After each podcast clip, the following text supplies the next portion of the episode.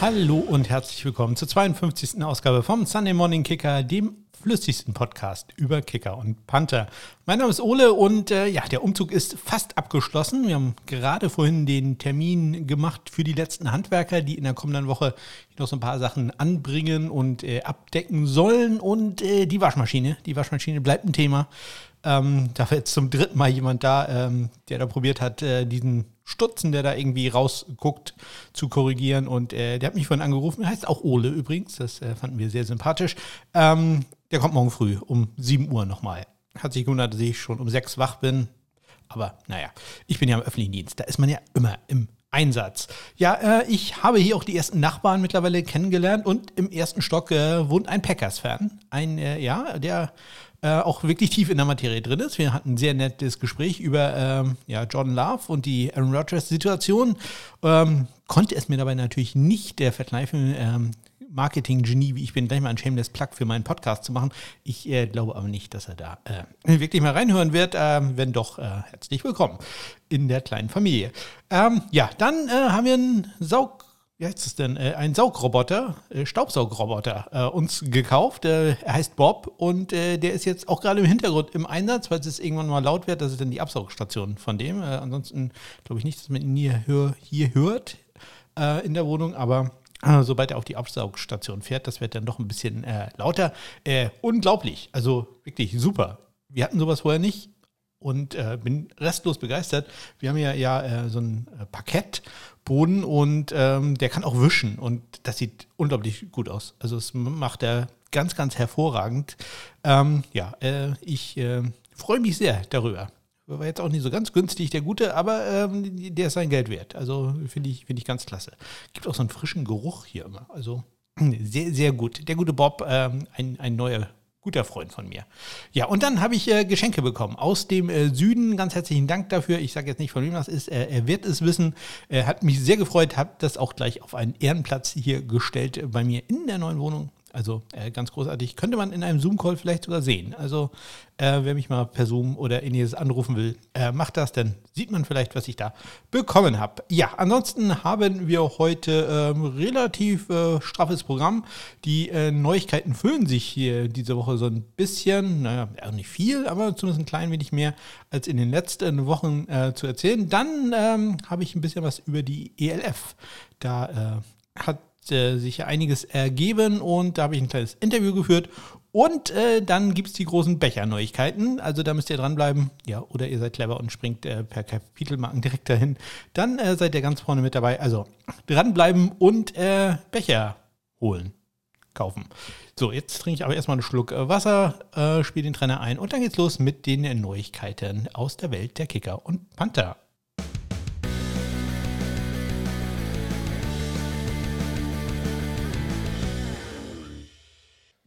Die ganzen Kontaktmöglichkeiten ganz vergessen. Wo das hier dick und fett in Orange in meinem Sendungsdokument steht. Aber ihr wisst, äh, Kicker bei Twitter und äh, den Rest äh, sage ich dann später nochmal. Hoffentlich, wenn ich dran denke.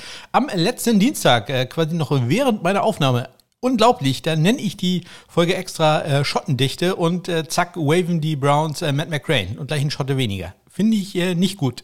Ja, hätte man da mindestens ein, zwei Tage warten können. Aber nein, so spielt das Leben da manchmal.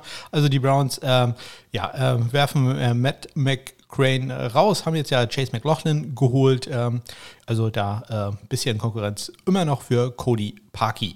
Ähm, dann haben die Atlanta Falcons Elliot Fry äh, entlassen. Ähm, Fry hat ja ein Spiel gemacht im Jahr 2020, als äh, Young Waco sich verletzt hatte und äh, ja, ist jetzt ja wieder Free Agent, vielleicht auch ein Signal für ihn, beziehungsweise die Chance für ihn äh, bei einem Team unterzukommen, wo er vielleicht mehr eine Chance hat als bei den Falcons. Dann gehen wir zu den Minnesota Vikings. Da hat ja mein äh, Nummer 2 gerankter gerankter Panther äh, Zach von Rosenberg unterschrieben als Undrafted Free Agent und ähm, da sind dann die Zahlen rausgekommen. Er bekommt äh, 5000 Dollar Signing-Bonus und 15.000 nochmal garantiert, also immerhin 20.000. Das ist äh, für einen Undrafted Free Agent Panther schon ganz ordentlich. Ja, dann äh, haben die Los Angeles Rams einen Long Snapper geclaimed auf Waivers, nämlich äh, von den Titans. Matt Orbeck hatte ich äh, gesagt, dass der entlassen wurde in der vergangenen Woche.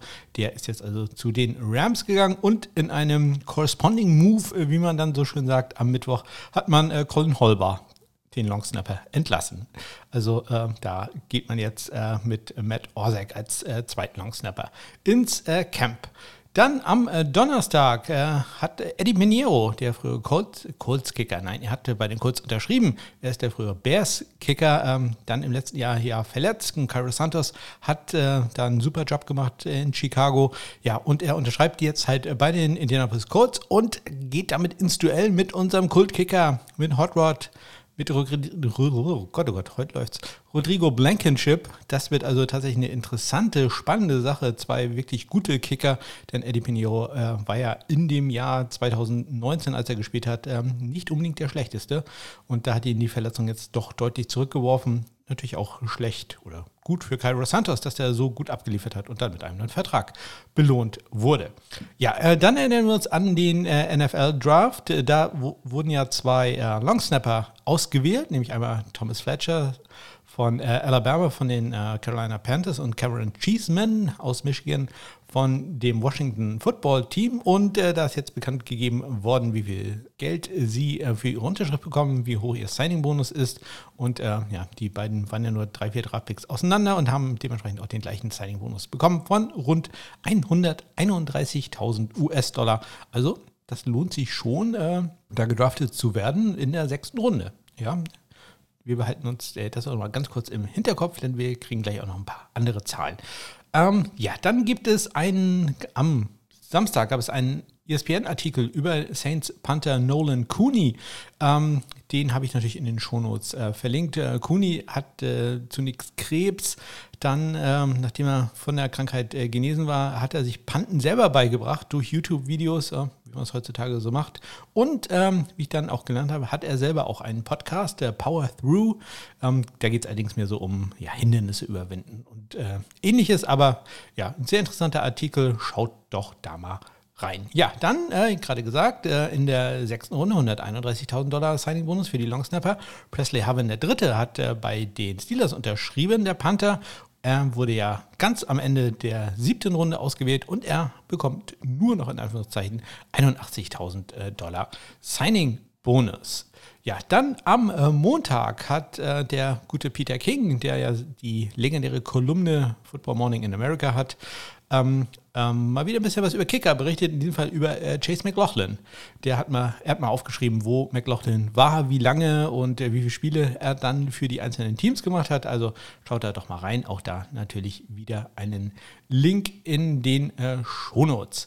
Ja, und äh, dann wurde von den Carolina Panthers noch Kicker Matt Amendola entlassen. Damit ist äh, Joey Slide zurzeit der einzige Kicker auf dem Roster. Da kann ich mir aber gut vorstellen, dass da noch ein, äh, ja, Undrafted Free Agent oder ähnlicher ähm, Free Agent, vielleicht ja sogar Elliot Fry, der war ja auch schon mal bei den Panthers, wenn ich mich recht entsinne, schon mal ein paar Tage bei denen im Camp. Ähm, vielleicht kommt der da nochmal äh, zum Einsatz. Ja, und dann zum Abschluss nochmal noch ein Signing-Bonus, nämlich Evan McPherson hat äh, bei den Cincinnati Bengals unterschrieben, der Fünftrunden-Pick. Ja, und äh, wir haben jetzt gelernt, 131.000 in der sechsten Runde, 81.000 in der siebten Runde und in der fünften Runde Evan McPherson Boah, schon ganz ordentlich. 344.000 US-Dollar Signing-Bonus für den einzigen Kicker, der in diesjährigen Draft ausgewählt wurde. So, und das waren sie auch schon, die Neuigkeiten, ähm, die in dieser letzten Woche zusammengekommen sind. Und äh, damit gehen wir mal zu der European League of äh, Football und äh, gucken da mal, was da so im äh, Kicker- und äh, Panther-Bereich passiert ist. Ja, ich bin ja immer noch so ein bisschen kritisch äh, bei der ELF, das heißt so ein bisschen, äh, ziemlich kritisch, insbesondere was den äh, Startzeitpunkt der Liga angeht. Ich hätte es da deutlich begrüßt, wenn man dann ein Jahr gewartet hätte, ein bisschen was aufbaut, ein bisschen mehr mit den Leuten redet und vielleicht nicht ganz so einen auf dicke Hose macht. Aber was äh, habe ich da zu entscheiden?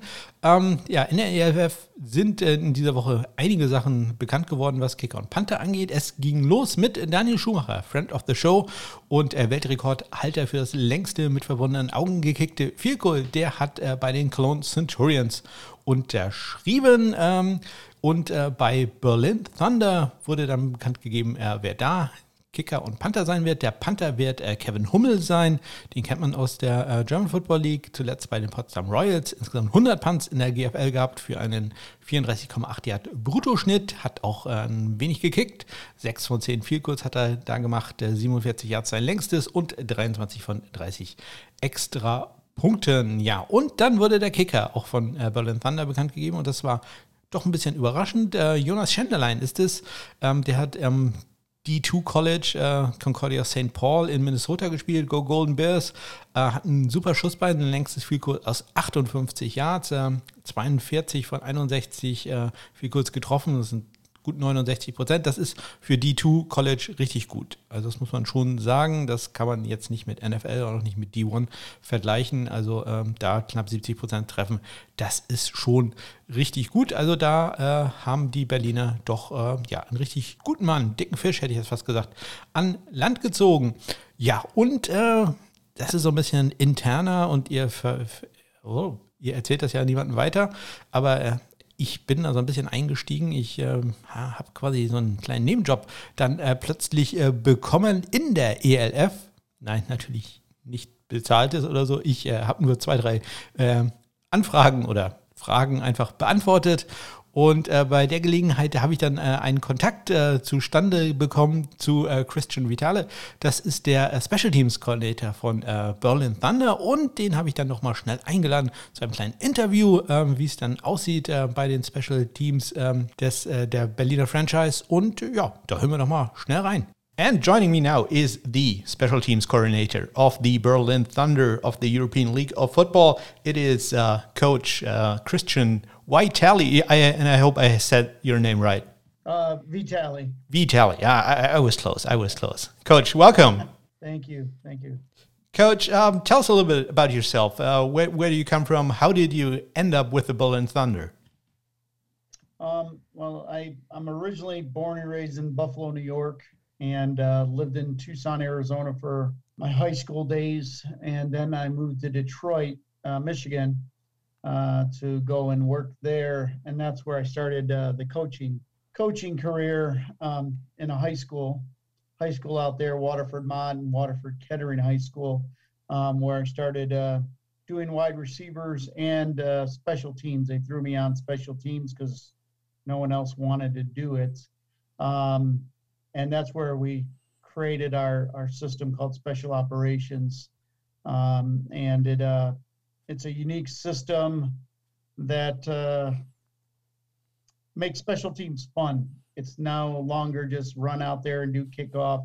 We um, actually have a, a system inside of a system. So every unit is unique upon itself, and it's it's seven units built into one, um, each serving a main purpose. So uh, we started. I started my career there. I got to work with the, the Detroit Lions, Nick Harris and Jason Hanson. Um, kind of got me going on the kicking and punting aspect. Um, and then I've met a lot of uh, um, NFL guys, um, David Akers, uh, to name a few, and um, just uh, grabbed a lot of knowledge from these guys myself. And then I started kicking at when I uh, 2003, 2004 and I'm no kicker or punter or snapper, but I had to learn those positions. Um, and back in those days, I was maybe good from the 30, if that, on the kicking and averaging, you know, 35 yards on punt. And I, I, and that's not for me to have to do that, but I want to know the technique. So um, I studied the hell out of it, trained myself so I can teach it. Um, and uh, worked with just a lot of special teams coordinators such as Dick Vermeil, um, uh, Dick Arbuckle, uh, Chuck Priefer for the Detroit Lions. So I really uh, went and grabbed knowledge from all these veterans, and they gave me a lot of advice. So um, that's where my coaching career started in Michigan. Oh, that's by, by the way, David Akers. Uh, he's some Berlin Thunder background because he, he played with yes. the Berlin Thunder. Yeah, I talked to him before I came out here. so. so. that's really, you know, that's a really surprising story to hear. So, so how did you end up with, with the Berlin Thunder? Um, how did that contact uh, came into fruition? Um, well, our offensive coordinator, coordinator, Marcus Herford, he um, put out two years ago a um, looking. He was looking for a special teams coordinator on FootballScoops.com, and I said, "What the hell do I got to lose?" So I put my resume in, and he called me the next day, and uh, we talked for like an hour and uh, got to know each other. And um, the situation at the time wasn't wasn't uh, going to work out for me, so we just kept in contact with each other. And um, on June 19th, he left me a voicemail saying, "Hey, man, I got an opportunity for you out here in uh, Germany." And um, I listened to it, called him back, we talked, and then uh, Coach Ball called me, and uh, we talked for two hours the first night, and then the next day we spent three hours on a Zoom meeting going over special teams, and um, he he loved everything he saw and everything I, that I'm that I do. And then um, after my wife did more research on the league, she was like, "Honey, this stuff's for real." So we started doing a lot of research on it. So I'm always set back when it comes to these new things. Like, is it is this a real thing or is it BS? Um, so we saw that it was is a lot of stuff moving, and um, I called Coach Ball and said I'm in, and then the uh, the wheels started moving. Well, that that's kind of amazing because I, I have some personal background with uh, Coach Herford because he was the head coach right here in the town where I live in of the Kiel Baltic Hurricanes. And please say hi to him from me. He probably doesn't remember my name, but I'm the fat photographer who always took pictures. So that's that's so, so he probably will remember that. And also Coach Ball, he also played right here in Kiel as a defensive line player. That was my first year when I was covering the beat of, of the team. So I, I remember that name at least. I, I cannot really remember uh, his playing style, but because that's you know it's uh, 10, 12 years ago, so that's yeah. that's a long time. But yeah, yeah. Also, uh, some really nice connections there. Um, so I guess this is your first time in Germany, right? Yeah. So, yeah. so what was your first impression? Um, uh, it's just uh, out of my comfort zone. Um, and I just I just took it all in the the beauty of the of the country and and uh, just trying to get used to the trams and stuff and not having my my trucker with me and um, really just sat back and observed uh, and just enjoyed the the the beauty of the place. Everyone seems to be really nice and uh, um, if I'm not sure what I'm saying, they speak English back to me. So it's I'm enjoying myself. It's been really fun also you're in Berlin, which probably is not the worst city to be to be living in. That's that's for sure. I, yeah. I can attest to that. So, um, how's practice going right now? We, of course, we're um, you know you're on a limited uh, time scale. The first uh, game is just about four weeks away. Uh, you, we also have a uh, pandemic going on. So, so how many practices uh, have you been um, um, getting so far? Oh gosh, uh, we got one, two three, four, five, six. Uh, we got around eight in right now. Unfortunately, uh, we are moving fields constantly because of the late start with us.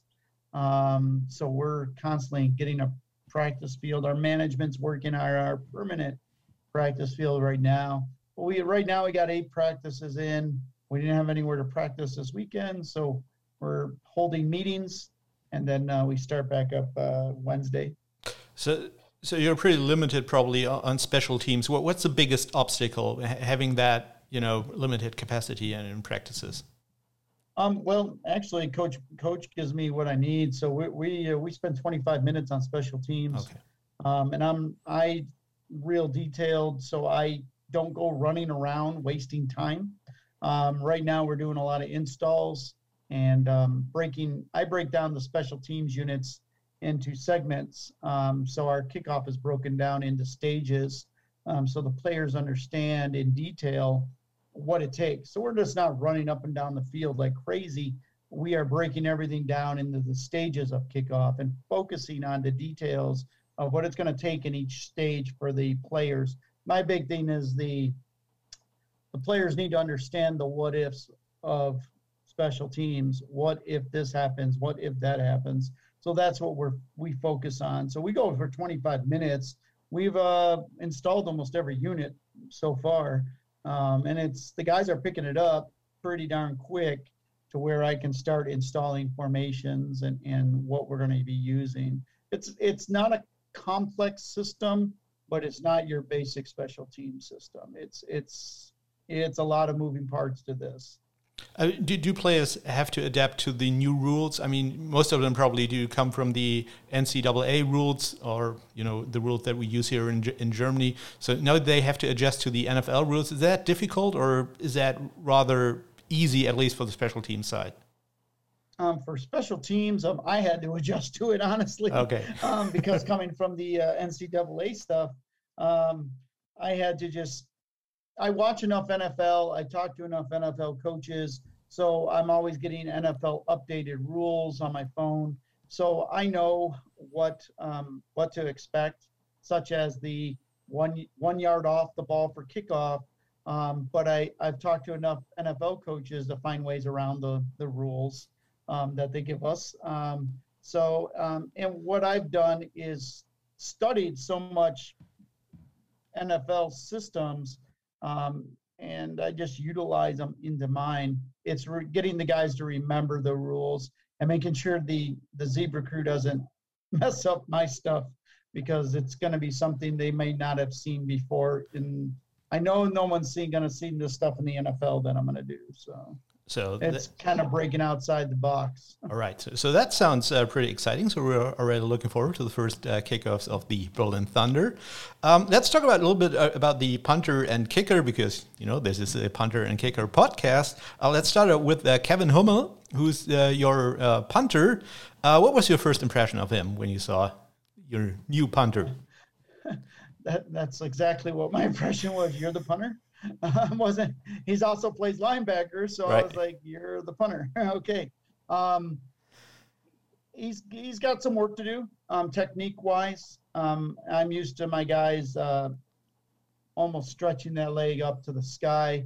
Uh, being a linebacker, he's a linebacker body. Um, got a great directional. Um, so he puts the ball where I'm going to need it put, which is awesome.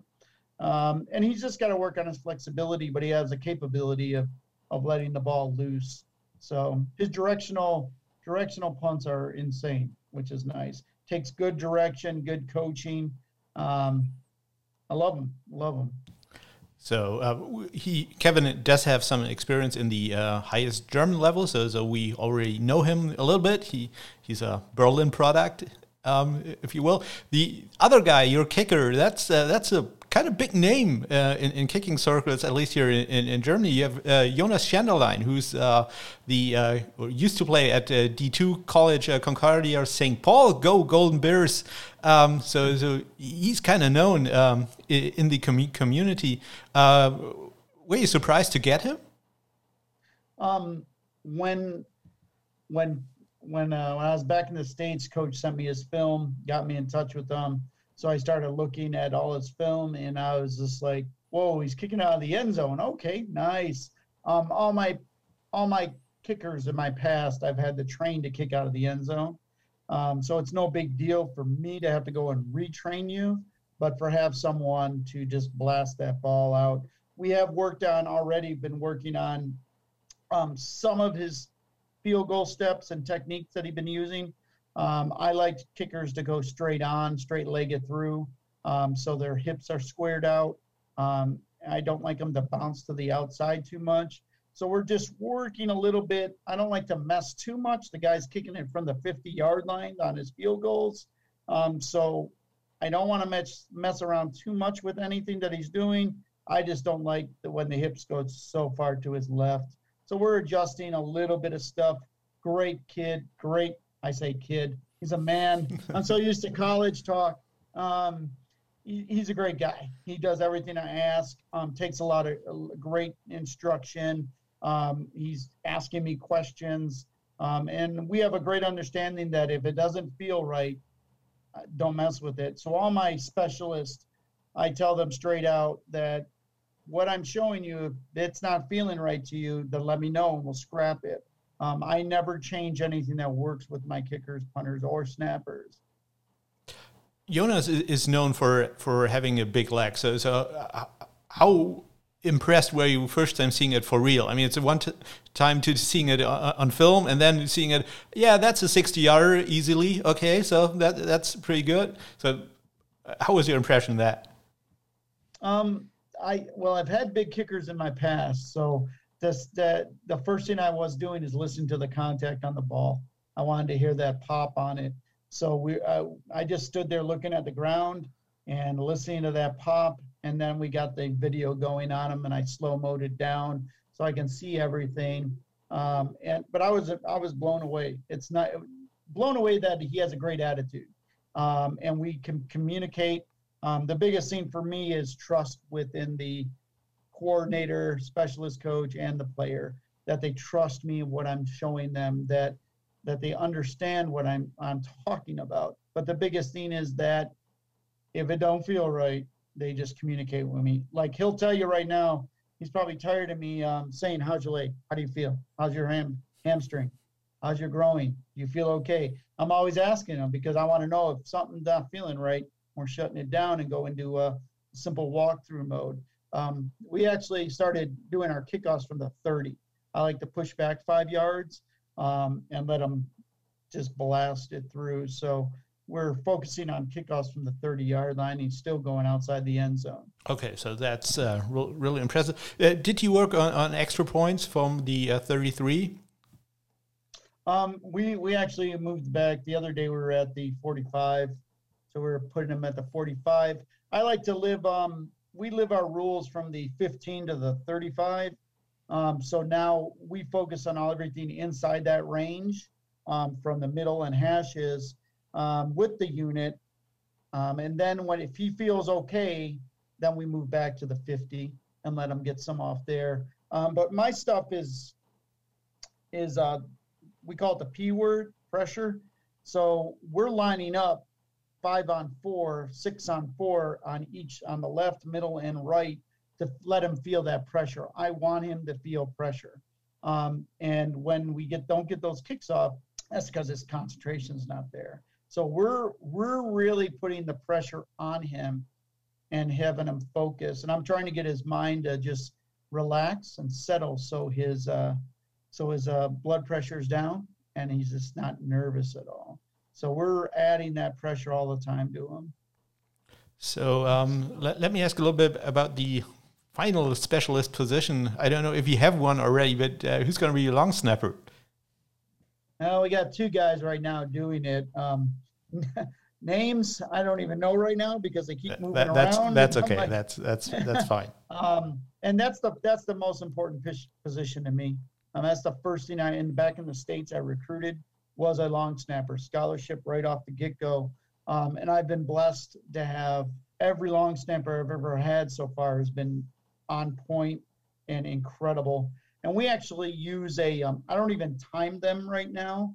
Um, we have a radar gun. I use a, a, piece of equipment called Pocket Radar, and um, we um, we radar gun their their snaps, so we can we can see what their actual time is coming through off that radar gun. So we're we're looking okay. My big thing is accuracy, making sure we're on point with it.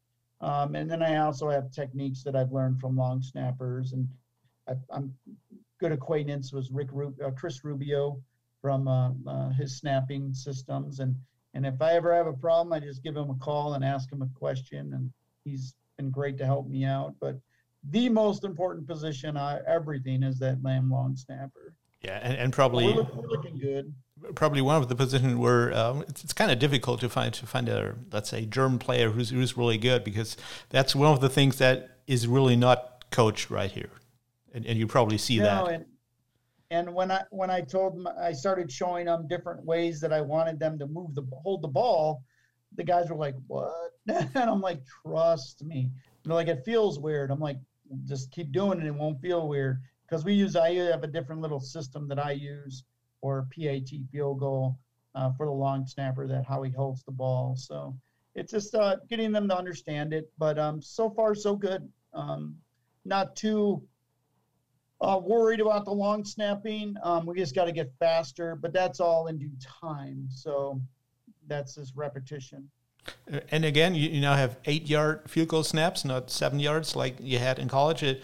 Is that any different, or is that just the same, just a little bit faster that you need to? It's just just a yard different. As long as they're shooting uh, through the kneecap for the PAT field goal of the holder, that's all we care about.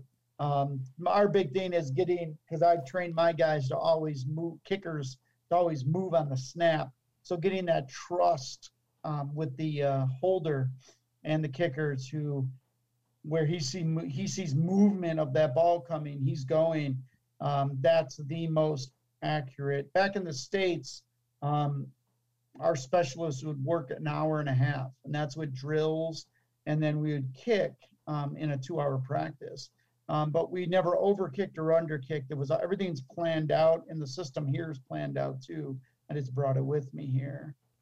So, so it's gonna who's gonna be the holder? Will, will, Kevin do that, or will you bring in someone who's more uh, used to catching a ball, like a wide receiver or um, a quarterback? Uh, we have a, uh, uh, I believe he's a linebacker also. he's, a, he's a holder. he actually does a good job. He understands about his um, how he has his legs and feet, um, and he does a good job of getting that ball down. As long as that snapper pushes it, and we we we never time our snapper on PATs or field goals. We we more focus through accuracy through the snap through the knee. So that's all we care about.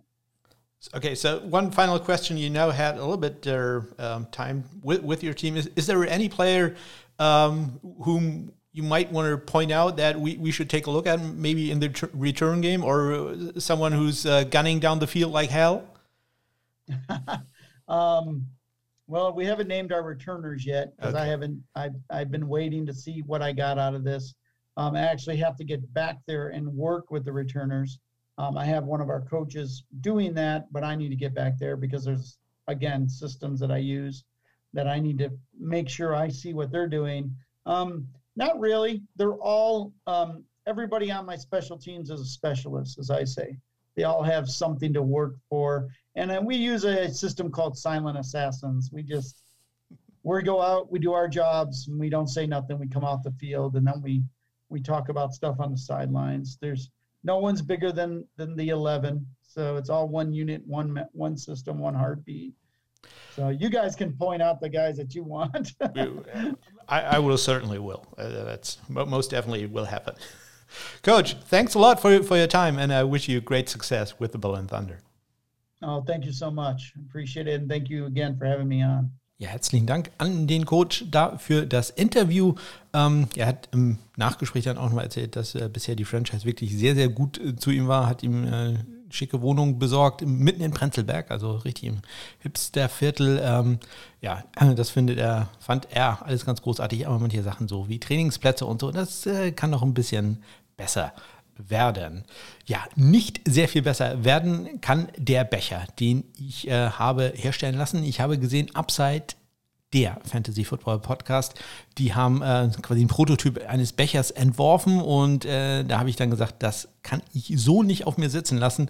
Wenn die einen Becher haben, muss ich auch einen haben und der sah so toll aus, der Becher, dass ich äh, Raphael dann gleich mal angeschrieben habe, wo hast du den dann her? Und äh, er war so nett, hat mir gesagt, hier, schreibt doch die mal an.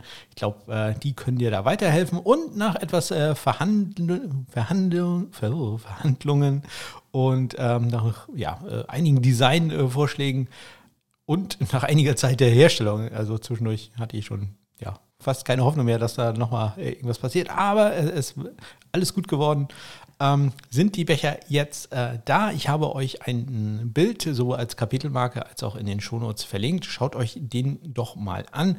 Jedes, äh, jeder Becher ist ein Unikat, also ist alles Handarbeit. Deswegen sind die auch nicht so ganz günstig, sehen wirklich großartig aus. Ähm, also wenn ihr einen haben wollt, dann äh, macht ihr bitte folgendes und zwar schickt ihr eine E-Mail. Bitte keine DM, kein PN bei Instagram oder sonst irgendwas. Bitte schickt mir eine E-Mail und zwar an becher at smk-blog.de. Becher at smk-blog.de. Natürlich Link äh, oder die Adresse steht auch in den Shownotes drinnen. First come, first serve. Es sind nur vier Stück erhältlich. Also ich habe jetzt nicht äh, viele produzieren lassen.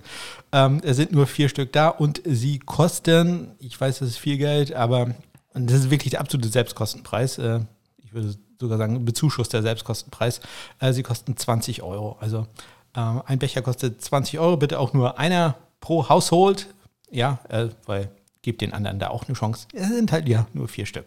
Becher at smk-blog.de. Äh, wenn ihr einen haben wollt, sollten sich sehr viele äh, melden, dann würde ich natürlich eine zweite Bestellung aufmachen und ähm, das dann äh, auch kommunizieren. Das dauert dann halt nur ein bisschen, wie gesagt, ist alles Handarbeit, die, die werden zweimal gebrannt. Ähm, das dauert alles äh, seine Zeit. Ähm, die sind dann nicht da. Bedenkt bitte auch, ich, ich bin hier kein Logistikunternehmen. Ja? Also es ist nicht so, dass ich, äh, sobald ihr mir Geld geschickt habt, ich sofort äh, hier rumlaufe und alles verpacken kann, sondern es dauert dann halt auch ein klein wenig. Dafür bitte ich um Verständnis. Aber schaut euch den Becher an. Er sieht wirklich großartig aus. Äh, jedes Getränk äh, daraus zu trinken schmeckt äh, drei bis viermal besser. Das ist äh, von mir mehrfach mittlerweile bewiesen worden. Ja, und ähm, würde mich freuen, wenn die alle weggehen. Becher at smk-blog.de so, und äh, das war sie dann auch schon, die äh, becherlastige 52. Folge. Nächste Woche haben wir dann einiges Jubiläum. Juhu! Äh, am 23.05. habe ich äh, die allererste Folge letzten Jahres äh, veröffentlicht und äh, ja, da sind wir dann also ja, ein Jahr alt geworden. werde ich mal ein klein wenig zurückblicken. Nehme ich mir jetzt zumindest vor, wahrscheinlich vergesse ich es. bis dahin wieder vor lauter Versandaktivitäten. Hier. Denkt dran, becher at smk-blog.de, wenn ihr einen Becher haben wollt. Äh, wenn ihr mich ansonsten kontaktieren wollt, äh, tut das gerne, insbesondere bei Twitter, at SundayKickers, da mein Handle. Ansonsten findet ihr in den Shownotes alle möglichen Kontaktmöglichkeiten, insbesondere auch bei Instagram. Das ist ja mittlerweile das äh, neue Superding. TikTok, habe ich gehört, ist jetzt noch das größere Superding. Aber äh, ja, da bin ich jetzt äh, wirklich nicht. Ich glaube, jetzt gerade äh, fängt der äh, Staubsaugerroboter Bob an, äh, sich abzusaugen, absaugen zu lassen. Okay, aber ich mache jetzt lieber Schluss, bevor es ja vollkommen abdriftet. Ich wünsche euch eine ganz großartige Woche. Habe ich eigentlich schon erzählt, dass ich Freitag frei habe? Ich habe den Brückentag leider nicht frei bekommen, aber diesen Freitag habe ich jetzt äh, frei bekommen. Und dadurch habe ich auch ein Vier-Tage-Wochenende. Ich freue mich sehr. Ja, bis zur nächsten Woche. Bis dann.